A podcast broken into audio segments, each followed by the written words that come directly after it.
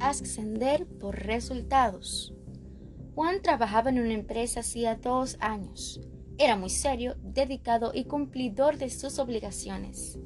Llegaba puntual y estaba orgulloso de no haber recibido nunca una amonestación. Cierto día buscó al gerente para hacerle un reclamo.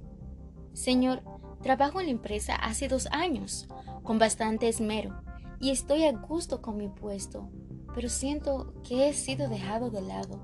Mire, Fernando ingresó a un puesto igual al mío hace solo seis meses y ya ha sido promovido a supervisor.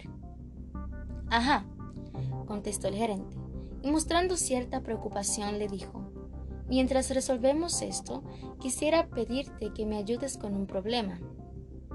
Quiero dar fruta para la sobremesa del almuerzo de hoy.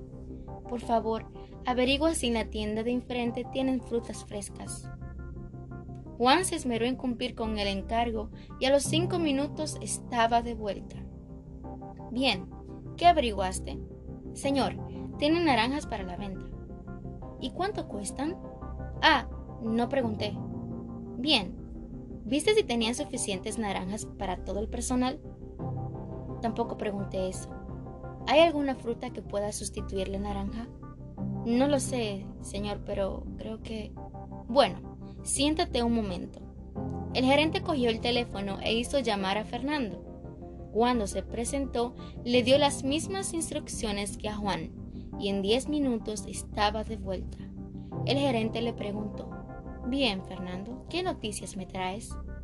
Señor, tiene naranjas, las suficientes para atender a todo el personal. Y si prefiere, tiene bananos, papayas, melones y mangos. La naranja está a 150 pesos el kilo, el banano a 220 pesos la mano, el mango a 90 pesos el kilo, la papaya y el melón a 280 pesos el kilo. Me dicen que si la compra es por cantidades nos darán un descuento de 10%. Dejé separadas las naranjas, pero si usted escoge otra fruta, debo regresar para confirmar el pedido. Muchas gracias, Fernando. Espera un momento. Entonces se dirigió a Juan, que aún seguía allí. Juan, ¿qué me decías? Nada, señor. Eso es todo. Con su permiso. Moraleja.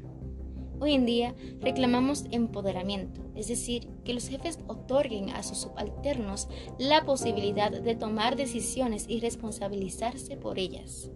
Pero, ¿están los empleados asumiendo esta función de manera proactiva y automotivada?